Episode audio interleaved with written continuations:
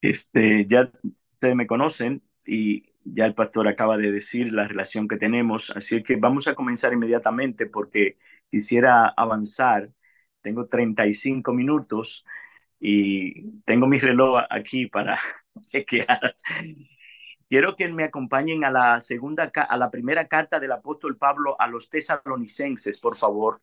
Allí hay una doctrina bíblica que quiero eh, compartir con ustedes porque es sumamente importante conocer esta doctrina para nosotros poder glorificar a Dios y hacer bien a su pueblo en medio de este tiempo que estamos viviendo tan difícil. Primera de Tesalónica capítulo 5 versículo número 17, versículo número 18 aunque voy a leer los versículos desde el 16 porque tienen cierta relación y voy a leer desde el 16 hasta el 24 y vamos a estar concentrado en el versículo número 18. Dice la palabra de Dios, estad siempre gozosos, orad sin cesar, Dad gracias en todo, porque esta es la voluntad de Dios para con vosotros en Cristo Jesús. No apaguéis al Espíritu, no menospreciéis las profecías, examinadlo todo, retened lo bueno, absteneos de toda especie de mal. Y el, y el mismo Dios de paz os santifique por completo y todo vuestro ser, espíritu, alma y cuerpo será, sea guardado irreprensible para la venida de nuestro Señor Jesucristo. Fiel es el que os llama, el cual también lo hará. El versículo 18 de, esta, de este grupo de versículos dice, dad gracias en todo porque esta es la voluntad de Dios para vosotros en Cristo Jesús. Y para traer una introducción a este, a este tema, a ver, pienso sobre que nosotros nos ha tocado vivir en una generación sumamente egoísta, centrada en sí misma. Cuando vemos alrededor de nosotros y vemos las instituciones que componen nuestra sociedad, no es difícil saber que hay un deterioro, un deterioro y un caos que, que va a la deriva. Cuando vemos el gobierno, la salud, cuando vemos la Suprema Corte de Justicia, cuando vemos las familias, los, los seguros médicos, eh, la, los asuntos de géneros que, que, estamos viendo, nosotros estamos, sabemos que hay un problema, hay un problema serio. Cada uno está centrado en derribar la verdad que Dios ha dado para glorificar su nombre y para hacer bien a su pueblo. De manera que no solamente la sociedad la vemos así, tristemente en las iglesias, el pueblo de Dios, nosotros estamos viendo que está también embuido en él mismo, en ellos mismos. De manera que eh, los enemigos que tenemos, el mundo, el diablo, nuestro propio corazón, nos envuelven y nosotros vemos que esto es así. De manera que eh, incluso cuando vemos y pensamos en las cosas que han estado ocurriendo en nuestras iglesias en los últimos años, nosotros podemos decir qué es lo que está pasando. Y no es más que cada quien está sumido en su propia mente, en su propio concepto de las cosas y no están con un espíritu de gratitud haciendo la voluntad de Dios. Así entonces el apóstol Pablo escribe a Timoteos, al joven Timoteo, un pastor joven con, con inexperiencia, y le dice en, el segundo, en la segunda carta de Timoteo, capítulo 3, del 1 al 5, dice, también debes saber esto, Timoteo, que en los postreros días vendrán tiempos peligrosos. Hay tiempos que van a venir y estos son los tiempos porque habrá hombres amadores de sí mismos, centrados en sí mismos, avaros, vanagloriosos, y da una serie de cosas para ganar tiempo, voy a decir donde quiero llegar, que ellos tendrán, que, que son ingratos, ingratos. La ingratitud está allí en medio de este mundo y en medio de la iglesia, porque dice, termina Pablo diciendo Ellos tendrán apariencia de piedad, pero negarán la eficacia de esa piedad. A estos evita. De manera que están adentro de la iglesia, le dice Pablo. Pero también hablando de la culpabilidad del hombre, Pablo dice en Romanos 1, 16 al 21 que la ira de Dios está revelada desde el cielo contra toda impiedad. Y una de las cosas aquí es que ellos, habiendo conocido a Dios, no le glorificaron como a Dios, ni le dieron gracias. Entonces la gratitud es algo que el Espíritu Santo ha puesto en la escritura para que nosotros nos enfoquemos de tal forma que esa sea una forma de vivir, una manera habitual de nosotros vivir. ¿Y cuál es mi objetivo en esta hora? Es traer un bosquejo simple que quiera el Señor ayudarme a terminarlo. Lo primero que quiero comenzar a ver es lo que no es la gratitud, o sea, lo que es la ingratitud y cómo se manifiesta. Luego quiero ver la exhortación en sí misma y el deber que se nos manda y por qué y a quién nosotros debemos dar gracias a Dios y también a nuestro prójimo, a los hombres. El contexto inmediato de estos versículos 18, como leí, es un llamado a todos los cristianos a tener una actitud siempre, siempre, siempre gozosos, siempre, orando sin cesar dando gracias en todo, porque esta es la voluntad de Dios, sirviendo así a nuestro Rey y Señor y Salvador. En nuestro caso aquí es ocuparnos de la gratitud, de tener una actitud agradecida y de una manera consciente y deliberada. De manera que me ha parecido bien a mí, eh, eh, después de pensar y orar, comenzar este tema hablando de lo opuesto, la, la ingratitud. ¿Qué es la ingratitud? Bueno, la ingratitud es una de las características principales de los impíos, como vimos en Romanos 1.21. Pablo identifica a los incrédulos como desagradecidos, mal agradecidos. Hay una palabra griega que lo que significa es para ingrato, para malagradecido, es alguien, una persona caracterizada por no sentir o expresar gratitud. De manera entonces que la ingratitud es lo opuesto a la gratitud, a lo que Dios está mandando aquí. Es una persona que independientemente de todo el bien que se le hace, no agradece. Es una persona egoísta, centrada en sí misma, que al contrario traiciona a aquel que le ha hecho bien. Nuestra nunca muestra gratitud a los que le hacen el bien. Algunos padres, y, y yo exhorto a esto, enseñan a sus hijos a ser agradecidos, de manera que esos deben hacerlo. En su entendimiento, el ingrato cree que todos tienen una deuda con él en el entendimiento de él. El ingrato cree que todos tienen una deuda con él y que todo lo que le hacen es, es como si nosotros, los que lo hacemos, le, estuviéramos haciendo un favor o nos estuviéramos haciendo un favor. De manera que ese es el espíritu del ingrato. Ahora, ¿cómo se manifiesta la ingratitud? La ingratitud primariamente se manifiesta hacia Dios el Creador. Ahí es que se manifiesta primariamente. Aquel que creó todas las cosas y nos creó a nosotros mismos, los ingratos no le dan gracias. Y eso lo vimos en Romano 1.21. Pero las palabras de Moisés en Deuteronomio 32.6, allí en aquel cántico famoso, él le hace una pregunta al pueblo de Israel y le dice, ¿así pagáis a Jehová, pueblo loco e ignorante? Eso me llamó la atención a mí. Moisés ha visto cómo ellos eran rebeldes e ingratos delante de Dios y le dice loco e ignorante.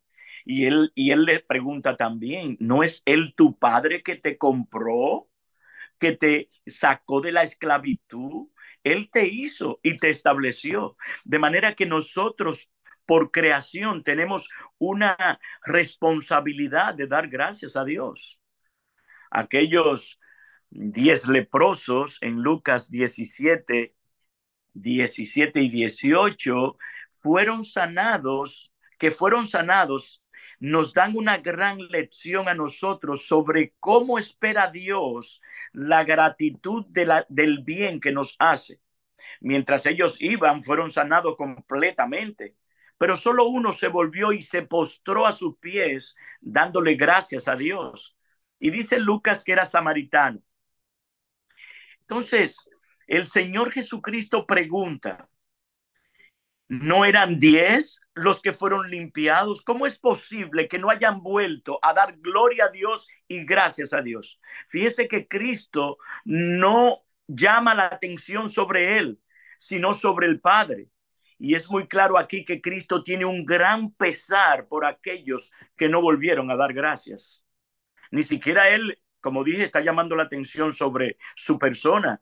Eh, dar gracias entonces a Dios por sus bondades y misericordias le glorifica a Él. De manera que debemos tener mucha, poner mucha atención sobre este, sobre este mensaje y esta exhortación a, a dar gracias porque Dios espera, Dios espera que nosotros vayamos en gratitud. Y todo lo que nosotros hacemos debemos hacerlo para la gloria de Dios. Pero en segundo lugar, en este punto aquí, la ingratitud también se manifiesta alrededor de, nuestros prójimos, de aquellos que están con nosotros, hacia aquellos que están alrededor de nosotros. En Génesis capítulo 40 se trata el tema del caso de, José con el panadero y el copero. Y dice allí en el verso 23 del capítulo 40, mas el jefe de los coperos no se acordó de José, sino que se olvidó de José. Después de que, que le salvó la vida, después que le, le, le se, después que le hizo tanto bien en la cárcel, él se olvidó y José le imploró, por favor, acuérdate de mí y háblale a Faraón de mí. De manera que vemos aquí la ingratitud de este hombre con respecto a José, a su prójimo. Y así nosotros debemos tener cuidado con aquellos que el Señor nos ha puesto a nuestro alrededor. Por ejemplo, el apóstol Pablo aquí mismo en Colosen, en Tesalonicenses 5, en el versículo número eh, en el versículo número 7, dice, os rogamos, en el versículo número 12 dice, os rogamos hermanos que reconozcáis a los que trabajan entre vosotros y os presiden en el Señor y os amonestan, y que los tengáis en mucha estima y amor por causa de su obra. Tened paz entre vosotros. Hay un llamado aquí de Pablo a los tesalonicenses a reconocer a aquellos que están trabajando, entre ellos los guías, los pastores, aquellos líderes que el Señor ha puesto.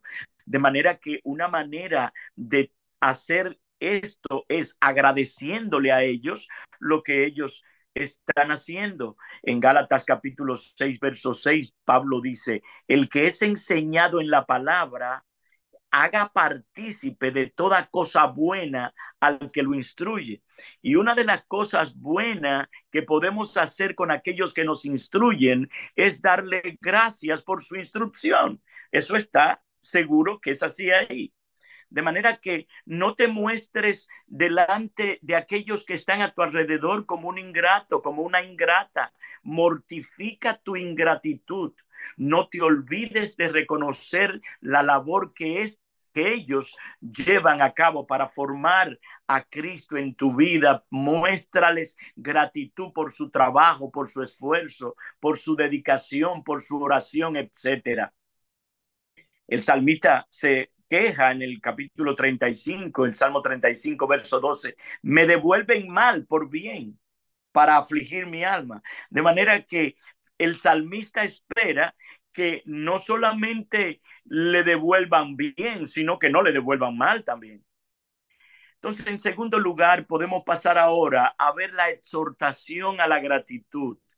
El diccionario de Bain define la, la frase acción de gracias con una palabra que es Eucaristía, de donde viene nuestra palabra Eucaristía, y está compuesta por dos palabras, eu, bien, y charizomail, dar libremente. De manera que acción de gracia es dar libremente de corazón gracias a aquellos que nos hacen bien.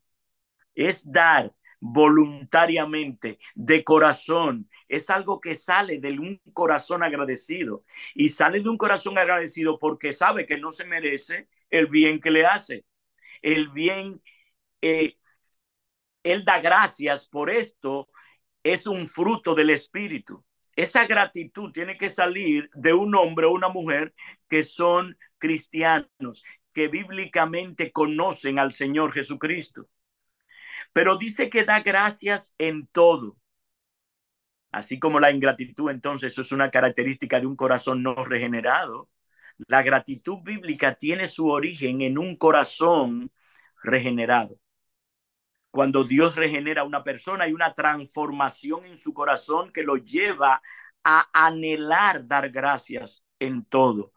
Lo lleva a tener un espíritu de gratitud esta declaración, aunque parece muy sencilla en sí misma, es poderosa y revela una enseñanza vital, vital para la vida cristiana saludable. Repito esto porque es importante, es esencial para la vida cristiana saludable esta poderosa enseñanza que el apóstol revela aquí. Y es un mandato, es una orden, dad y no es opcional. De manera que tiene que ser en todo, pero la pregunta aquí es, ¿qué es lo que abarca todo?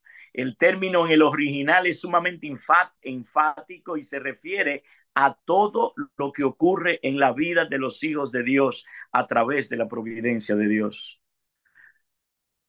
En Hechos capítulo 5, verso 41, los apóstoles daban, después que fueron azotados, salieron de la presencia del concilio, dice, regocijándose, dando gracias de que hubieran sido dignos de padecer afrenta por su nombre, por el nombre de Jesús.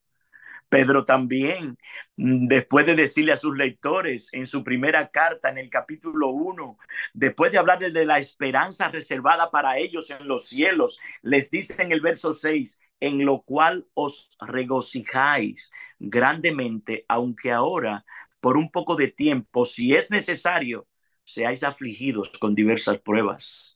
A quien amáis sin haberle visto y a quien ahora no veis, pero creéis en él y os regocijáis grandemente con gozo inefable y lleno de gloria. Aquí estamos viendo a Pedro leyendo de Pedro el hecho de que le está diciendo que se que den gracias a pesar de la situación tan difícil que estaban pasando. Esto es lo que tiene que ver con dar gracias en todo. De manera que el espíritu de gratitud debe ser una parte esencial, como dije ahorita, de la vida del cristiano verdadero.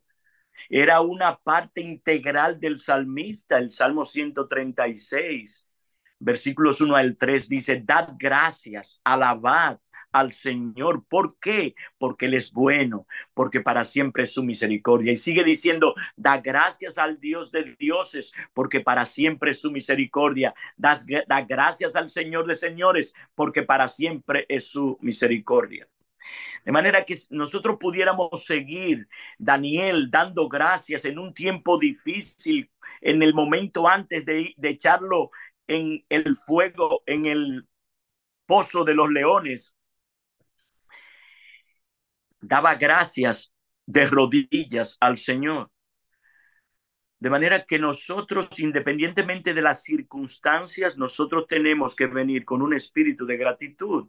Eso, eso mismo lo hace, nos dice el apóstol Pablo en, el, en Efesios 5:20, dando siempre gracias por todo, por todo, en el nombre de nuestro Señor Jesucristo, a Dios Padre. Colosenses 3:17, y todo lo que hacéis, sea de palabra o de hecho, hacedlo todo, hacedlo todo en el nombre del Señor Jesús, dando gracias por medio de Él a Dios el Padre. Pablo le dice a los colosenses que, que, que estaban que estuvieran firmemente arraigados y edificados en Cristo y confirmados en vuestra fe, tal como fuisteis instruidos. Y mire aquí la palabra, rebosando de acción de gracias, Colosenses 2, 2 7. De manera entonces que podemos traer aquí muchas enseñanzas. En Salmo 100, por ejemplo, versículo 4, entrad por sus puertas con acción de gracias, por sus atrios con alabanza, bendecid su nombre. De manera que aquí en la adoración en la iglesia el domingo demanda ofrecer sacrificios de alabanzas, acción de gracias al nombre de Dios. Debemos ir allí como piedras vivas, como dice Pedro, acercándonos a Dios y Él se va a acercar a nosotros y debemos llegar allí dando gracias por sus bondades. Debemos llegar a la iglesia cada día del Señor con nuestras manos llenas de gratitud por todo, todas las bondades que el Señor durante la semana nos ha dado. Es un asunto de sentarnos a pensar las cosas que ocurrieron para nosotros llegar el domingo allí con un espíritu lleno de gratitud. Y cuando llegamos a la iglesia, con las manos llenas de gratitud por lo que el Señor ha hecho, nosotros vamos a salir de allí también con un corazón lleno de la bendición de Dios, porque Él entonces mostrará su gracia y su misericordia para nosotros. De manera que esta es la misma idea que Pablo expresa a los corintios con el tema de hablar en lenguas y, y en 1 Corintios 14, 16. Pero la doctrina de acción de gracias en la Biblia es evidente, clara y mandatoria.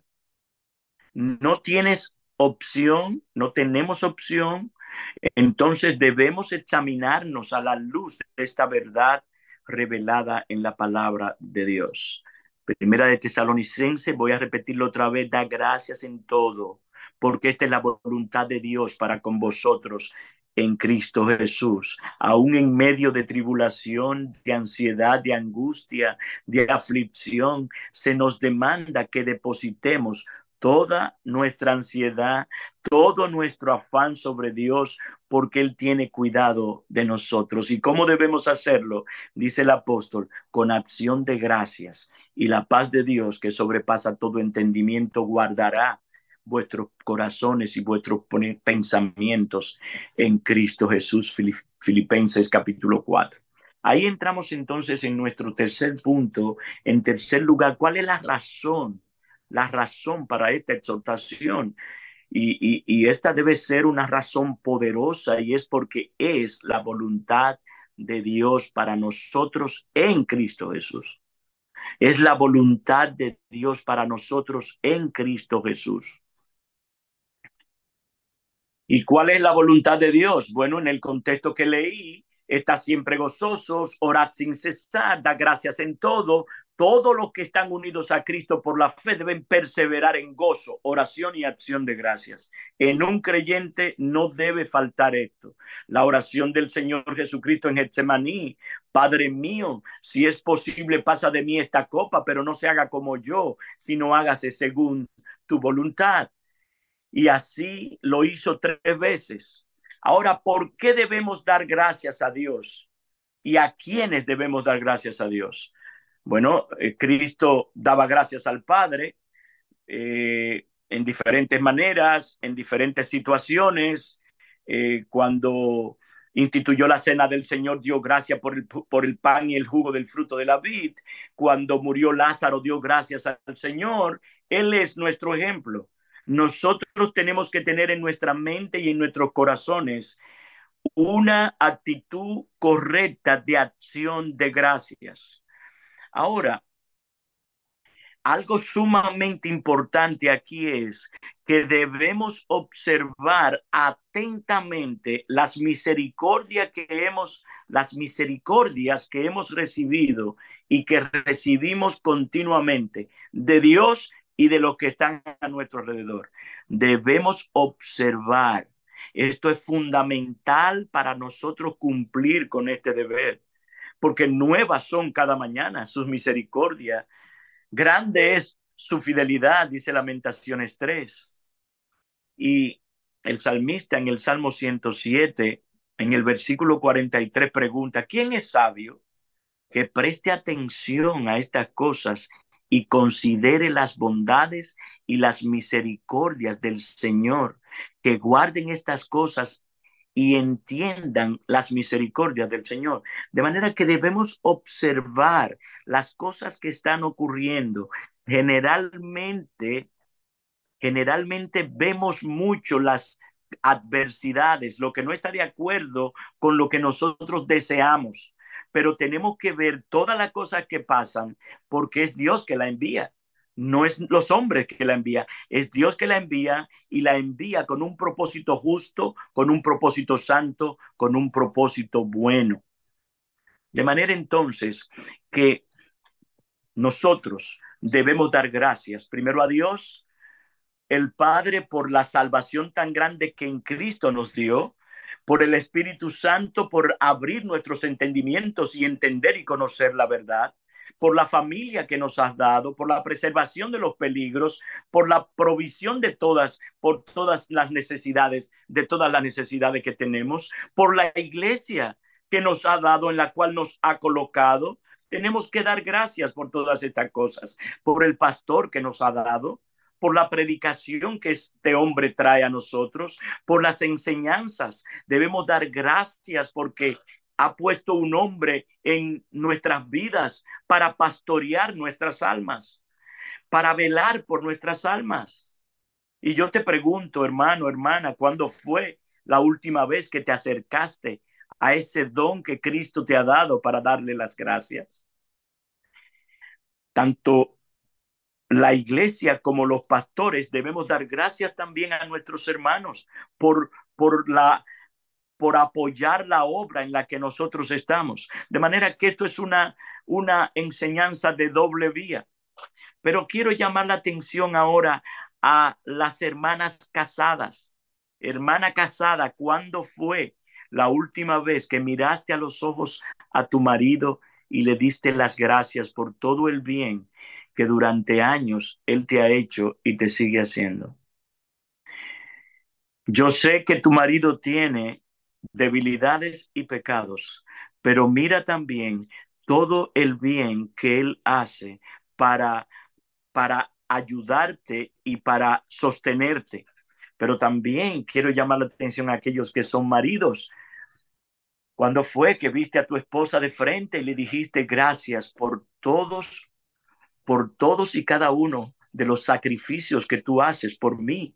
Nuestras hermanas que son nuestras esposas, tienen mucho sacrificio y lo hacen por nosotros y para nosotros. De manera que estas cosas nos llaman a tener una actitud correcta delante de Dios y delante de aquellos que el Señor nos ha puesto. También aquellos que son hijos